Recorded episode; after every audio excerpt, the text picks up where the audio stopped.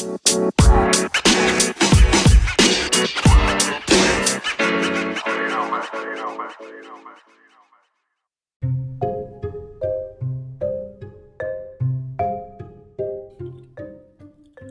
es la transformación digital acelerada en la profesión legal? ¿Por qué estamos ante un cambio completo en la manera de ejercer nuestra profesión? ¿Y cómo podemos prepararnos ante este cambio? El mundo cambió y la profesión legal también. Somos Hernán Cuadri y Guillermo Navarro. Esto es Tecnovida Legal, un podcast, sí otro más, dedicado a la transformación digital en la profesión legal. Te invitamos a que nos escuches y hagas clic en el botón seguir y nos recomiendes.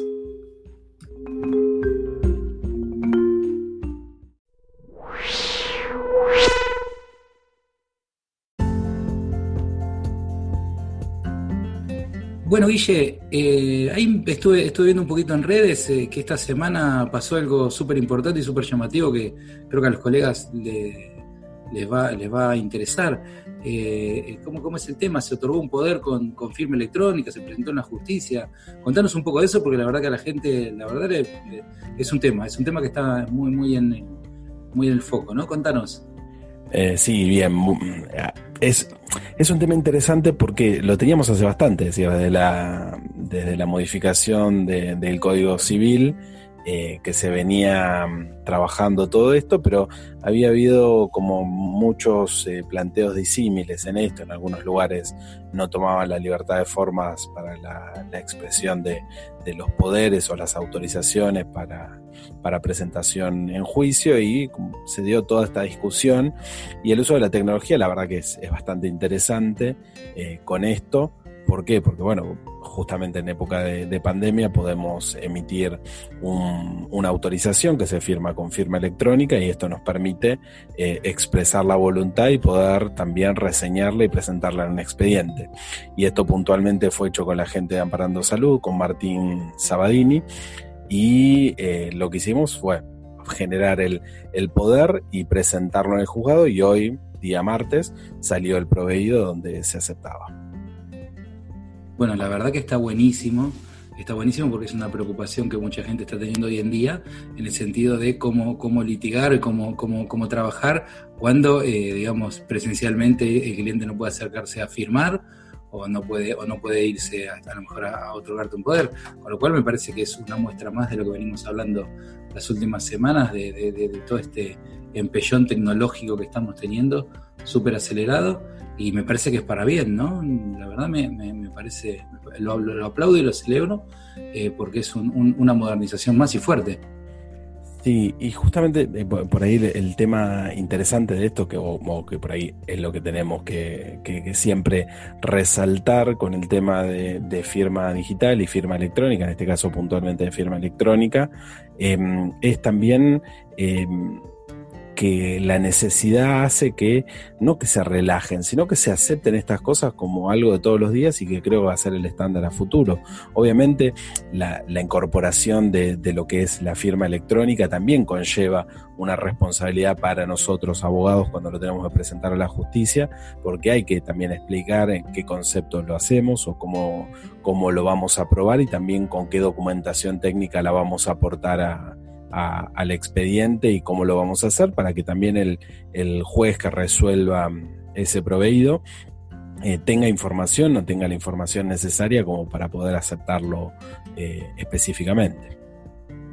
Sí, mira, en el sentido yo siempre fui tipo una especie de pitufo gruñón de la firma electrónica y, la firma digital y, bueno, me, atrincheraba mucho en, la letra del código en cuanto a, bueno, 288, eh, firma digital, firma digital, firma digital, pero frente a la emergencia y las necesidades, yo creo que frente a la necesidad y, a la situación, no podemos seguir este, atrincherándonos en, normas que a lo mejor están pensadas para otro momento. Hoy la obtención de una firma digital requiere un montón de pasos y, de cuestiones que no se pueden dar en este contexto. Y entonces eh, para yo creo que hay valores que están por encima de eso eh, y especialmente cuando es justicia digamos la tutela judicial efectiva la posibilidad de actuar y todo y si si si la posibilidad de actuar se diluye yo creo que no hay firma digital que valga no entonces bueno ahí ahí es donde entra a jugar eh, la, la valía de la firma electrónica de las tecnologías que se apliquen como vos decís para para, para, para autentificar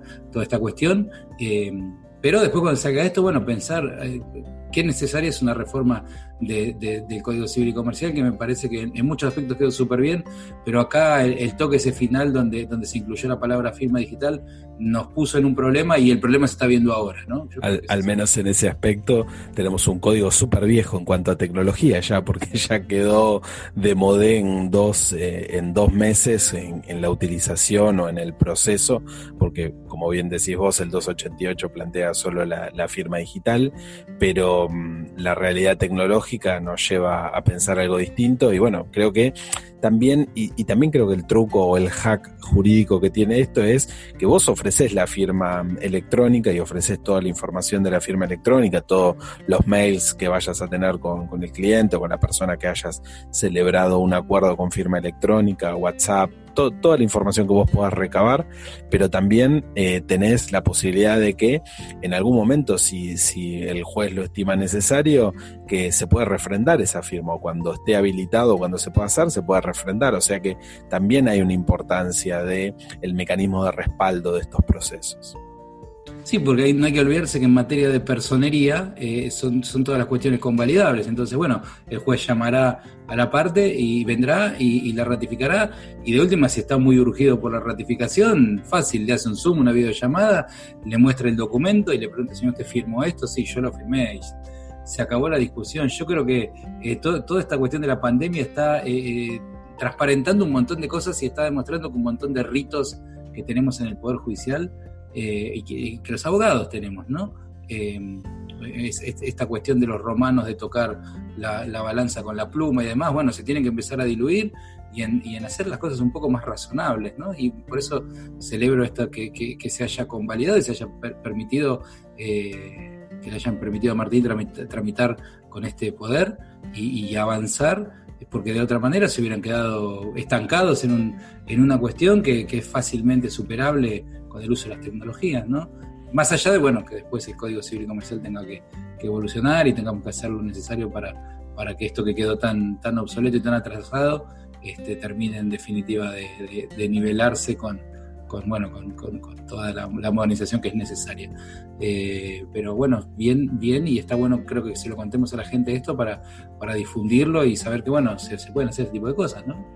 Para que se pueda replicar, y esto, y esto justamente creo que es el, mensaje interesante de todo esto, es decir, la replicabilidad de este proceso, cuantos más eh, procesos replicables haya, porque obviamente yo no me olvido que entre desde la sanción del nuevo Código Civil hasta ahora tuvimos también muchas eh, idas para atrás en, este, en estos temas, donde en determinados juzgados no se aceptaban la libertad de formas, es decir, de hecho, de hecho, es decir, la firma electrónica es un proceso, la firma digital es otro proceso, pero también podría ser la expresión en un, en un papel simple, firmado por la persona y, y recibido por el abogado también eh, presentándolo porque había libertad de formas. O sea que en esto, en esto también tendría que haber habido un poco de, cambio, pero entiendo que el cambio no se dio porque no era necesario en ese momento. Ahora sí se hace necesario y habrá que ajustar todos estos parámetros para que sea igual y como vos decís, para que la justicia verdaderamente funcione y que no haya una denegatoria por algo que se puede evitar. Ahora, lo que a mí me queda la duda, Guille, y con esto voy cerrando porque me parece que ya hemos consumido el tiempo que teníamos pensado, es cuando terminaron de hacer todo el acto y toda esta cuestión, eh, Martín hizo tipo príncipe Adam y gritó, ya tengo el poder. Sí, sí, sí, sí, ya más, más o menos eh, estaba con todos los, eh, con todos los los, las imágenes del castillo y con toda la parte de atrás y, lo tenía, decir, porque justamente decir, es eso, decir, es, es, tenerlo y es hacerlo tan fácil como, como eso y la verdad que tendría que relucir un poquito. Bien, entonces para cerrar le vamos a pedir a Martín Sabadini que en algún momento, si lo tienen por ahí, nos muestre su Battlecat. le vamos a pedir, le vamos a pedir, seguramente, seguramente lo tiene ahí guardado te he dejado, te he dejado entonces con, la frase clásica y, con el desafío de, plasmar gráficamente este ya tengo el poder. Eh, y bueno, ya hemos, hemos consumido el, tiempo que teníamos y el tiempo que teníamos pautado. Así que bueno, será seguir con el periscopio en alto y ver qué otras novedades eh, pescamos en las últimas semanas, ¿no? Novedades jurídicas para la semana y cosas nuevas y de innovación tecnológica, que es lo que queremos hacer acá en Tecnovida Legal. Genial, a descansar entonces para todas las reuniones de Zoom que nos esperan mañana. Ah, muchísimas, muchas gracias. Abrazo enorme.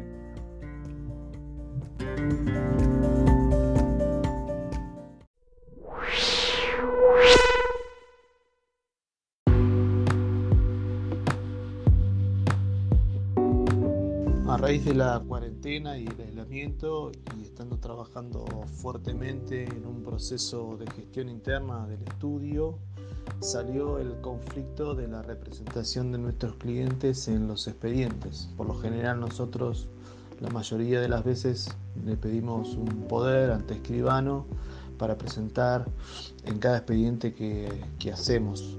Eh, no teníamos escribano y ahora qué hacíamos, cómo presentábamos esas representaciones o cómo generábamos la ayuda. Ahí nos pusimos a evaluar nuevos métodos para generar y eh, tener más efectividad, mejorar el servicio a nuestro cliente y potenciar Amparando Salud. Y nosotros tenemos la idea de incorporar siempre la tecnología en los procesos, así que nos contactamos con Guillermo y Building Lex para trabajar en una alianza y aprovechar su camino recorrido en la materia. Ellos vienen trabajando hace mucho tiempo y son líderes en, en este espacio, así que le propusimos la idea, rápidamente y generosamente nos ayudaron para, generar estos poderes digitales y esta firma electrónica de los mismos. Eh, salió bastante bien, lo pudimos presentar en, en un expediente que utilizamos como para evaluar cómo lo recibía la justicia. Ya fueron incorporados, tenemos el primer poder digital incorporado en la justicia civil y comercial federal, ahora vamos a ir por otros más. Así que la idea siempre es innovar, cambiar para mejorar y los resultados van a ir llegando de a poco. Depende de nosotros, los abogados, que tengamos estos cambios de pensamiento para poder innovar y generar nuevos recursos y aparte tener una justicia o un poder judicial acorde a los tiempos. Así que muchas gracias por el apoyo.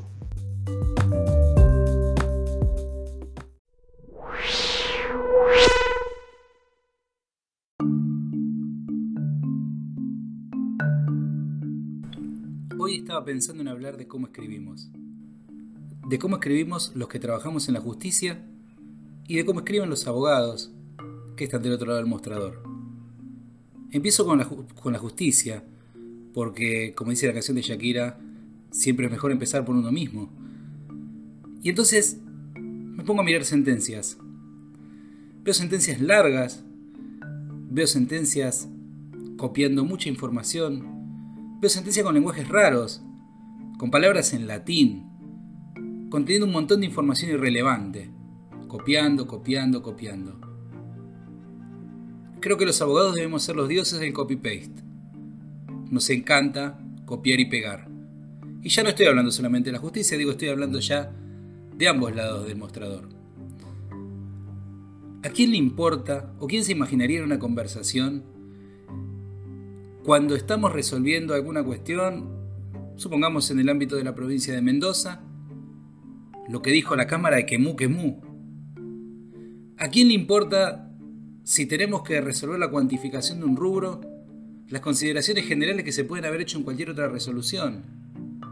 Ha dicho la Cámara Nacional Comercial un sumario de jurisprudencia, otro sumario de jurisprudencia, 20 sumarios de jurisprudencia. Yo creo que este es un problema de la escritura. ¿Lo haríamos oralmente? Si tuviéramos una audiencia, ¿nos pondríamos a leer todos estos sumarios en voz alta para justificar un punto? Con esto no quiero infravalorar la jurisprudencia como, como fuente de derecho, nada de eso, por favor. Lo que quiero decir es que a veces incluimos en nuestros escritos, en nuestra producción escrita, digo de ambos lados, un montón de información innecesaria, que solamente ocupa lugar las demandas plagadas de fallos, fallos, fallos. Sumarios de jurisprudencia. Para reclamar, por ejemplo, un rubro, explicamos qué es ese rubro. Pero en definitiva esto es un diálogo. ¿A quién le estamos explicando qué es ese rubro?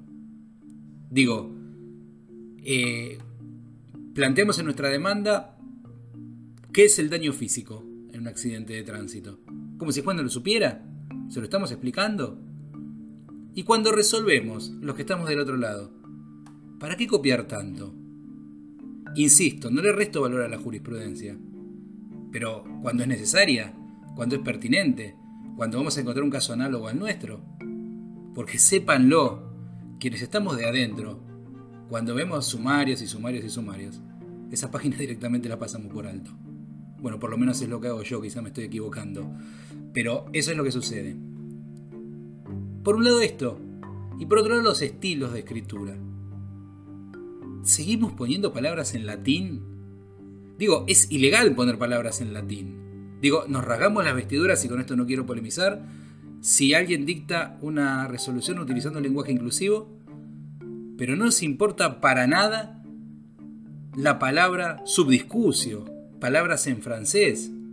Y digo, insisto en que esto está mal porque el Código Procesal habla de la necesidad de utilizar el idioma nacional. Y el latín no es el idioma nacional por más que lo hayamos aprendido. Obviamente si hay cuestiones que no pueden eh, expresarse en idioma nacional o hay figuras que están eh, con, con algún otro idioma identificadas, vamos a utilizarlo. Pero digo, es mejor decir carga de la prueba que decir onus probandi. Y otra cosa ante la que tiemblo, las mayúsculas, las negritas y los subrayados.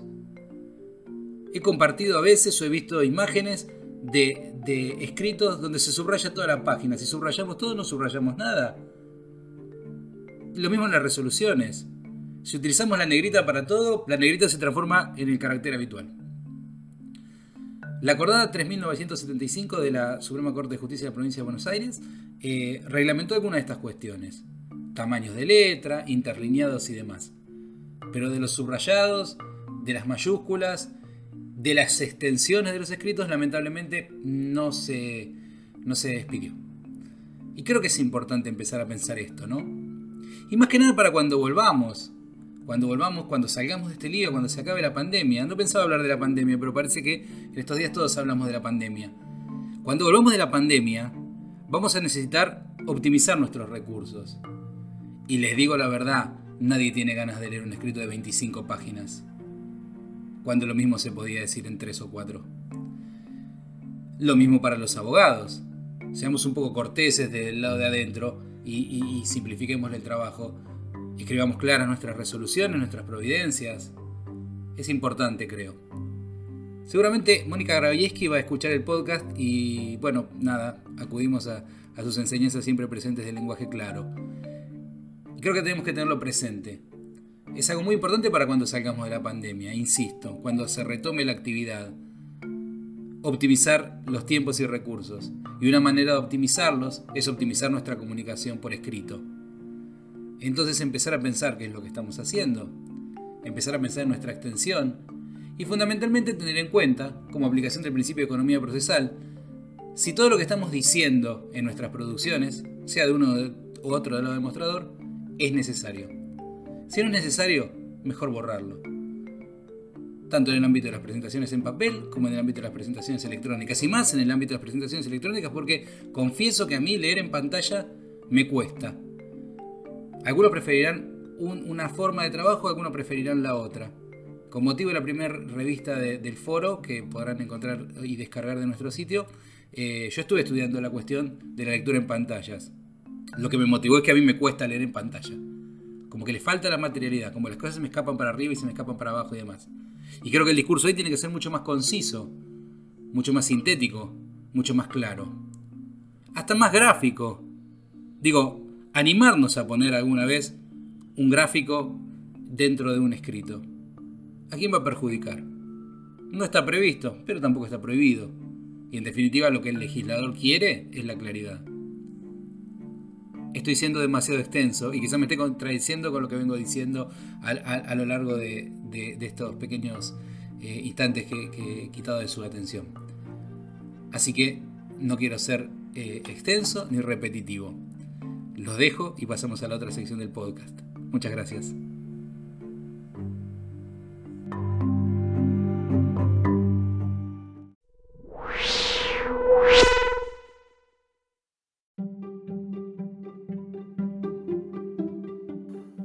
Hacemos cuando tenemos que organizar el estudio y no sabemos cómo? ¿Qué aplicaciones utilizamos y de qué manera nosotros nos ponemos a pensar de cómo ir gestionando equipos de trabajo o cómo gestionamos también la actividad diaria de lo que estamos haciendo?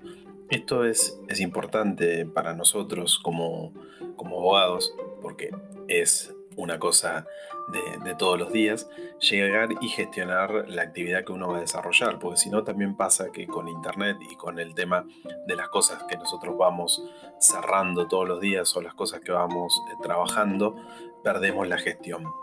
Yo les cuento más que nada la, actividad o lo, que a mí me gusta hacer, porque justamente es eso lo, interesante o lo, lindo de poder aplicar tecnología, que es ir aplicando nuevas em, herramientas informáticas que a ustedes les van a dar eh, un uso. Es decir, porque esto también, Tecnovida Legal es, un, es un podcast donde se trata de tecnología y usabilidad. Esta usabilidad cómo la, cómo la hacemos y cómo la gestionamos. Yo particularmente uso Slack hace varios años, por eso eh, el, el proceso al cambio digital y a trabajar a distancia no fue tan difícil, se puede gestionar el trabajo y combinando con otras herramientas. Y ahí es donde está la, donde está la parte divertida. Muchas veces vamos a utilizar herramientas que vamos a dejar de, de ver como útiles porque no nos dan todo lo que nosotros necesitamos. Y eso es lo bueno también para la tecnología, poder probar cada una de ellas y cada una de ellas que vamos probando, vamos a ir sacando algunas mm, utilidades eh, particulares o ir ampliando esas utilidades.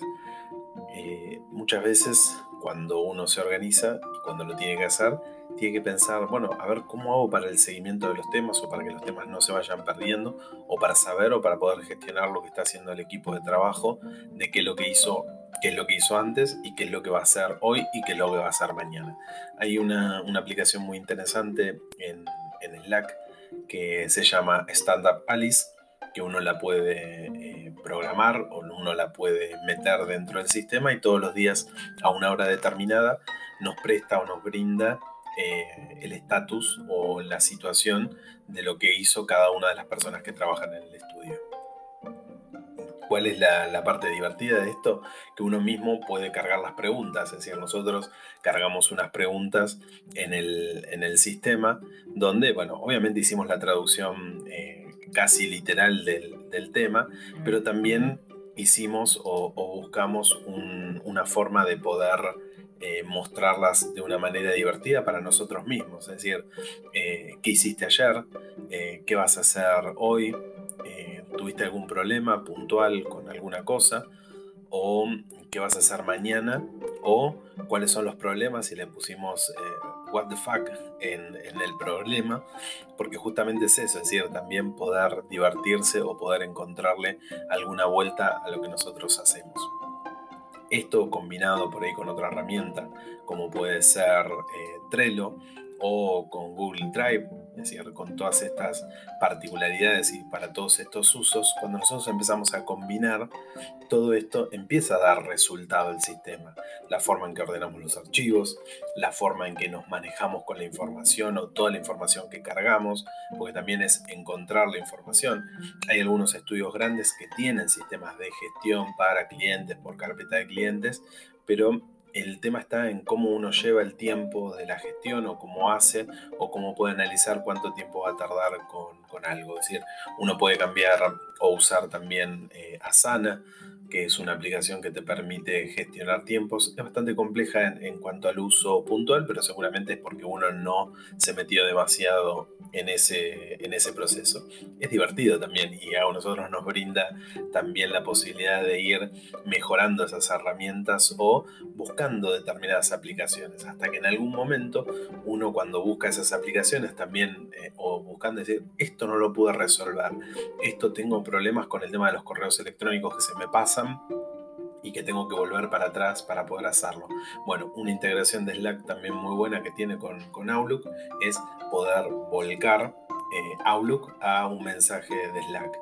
Pero bueno, son todas pequeñas, pequeñas cosas o pequeños elementos que nos brindan a nosotros una facilidad o que nos brindan también a nosotros una forma de usabilidad que no la teníamos. Y es esto, para poder incorporar tecnología, para poder trabajar con tecnología, lo mejor es probar esos sistemas, es decir, a ver cómo lo guardo. O si, por ejemplo, también hay, hay un montón de cosas que no, no las pensamos de este lado. Si nosotros tenemos que explicar muchas veces un tema, ¿no es mejor grabar un tutorial para eso y mandárselo al cliente o mandárselo a la persona que va a receptar eso? Explicarle cómo es el proceso. Grabar un tutorial nos puede llevar 10, 15 minutos. Ah, pongamos que nos puede llevar 45 minutos con la preproducción y la postproducción pero nosotros filmamos eso o grabamos ese tutorial, pero después lo aplicamos un montón de veces a las personas que lo, necesitan escuchar un montón de veces a las personas que necesitan eh, aplicarlo y ese es tiempo automatizado que nosotros estamos ganando, que no tenemos que explicar. Y después vamos a tener el canal de eh, justamente de WhatsApp o del mail para poder responder algunas consultas, pero poniendo esto o teniendo estos pequeños elementos o estos pequeños hacks de, legales o técnicos, lo podemos hacer. No es nada difícil, se puede buscar, se puede buscar integraciones y uno también puede investigar. Con el tema de los contratos pasa exactamente lo mismo, con los formularios. ¿Cuántas veces nos pasa que nosotros tenemos mil problemas con la información que nos envían o que el cliente nos envía la información sectorizada? Bueno, apliquemos eh, formularios, apliquemos Google Forms. Un montón de tiempo y un montón de, de procesos se pueden automatizar con herramientas sencillas. Este es el mensaje, por ahí este es el mensaje más importante que tiene la tecnología y que tiene la aplicación. ¿Por qué? Porque justamente la aplicación está pensada para resolver algo y después están las personas que lo utilizan y que le dan esa, usabilidad y que inclusive se pueden hacer usos no pensados por, por la persona que lo está haciendo. Es decir, como cuando las personas comúnmente hacen su grupo de WhatsApp, eliminan a la otra persona y se quedan el grupo para las cosas de lo que uno quiere hacer o como un anotador. Es decir, si uno quiere combinar esos elementos, yo por ejemplo uso Google Keep para las anotaciones, para las cosas, es decir, tanto para el supermercado como para cuestiones legales o cosas que tengo que ir cargando o precargando algo y después volcarlas. Porque siempre nos puede pasar y tenemos el problema también que algo se puede perder la sesión o que podemos tener algún problema y se pierde esa información. Y cargando la información o precargándola en otro documento y guardándolo, esa información no se pierde y es tiempo ganado. En la automatización de procesos o en la automatización o en el mejoramiento de esos procesos tenemos que aplicar esto para todos los días. Mm, son pequeñas cosas que nos hacen distinto el día y que nos da la oportunidad también un poco de seguir jugando.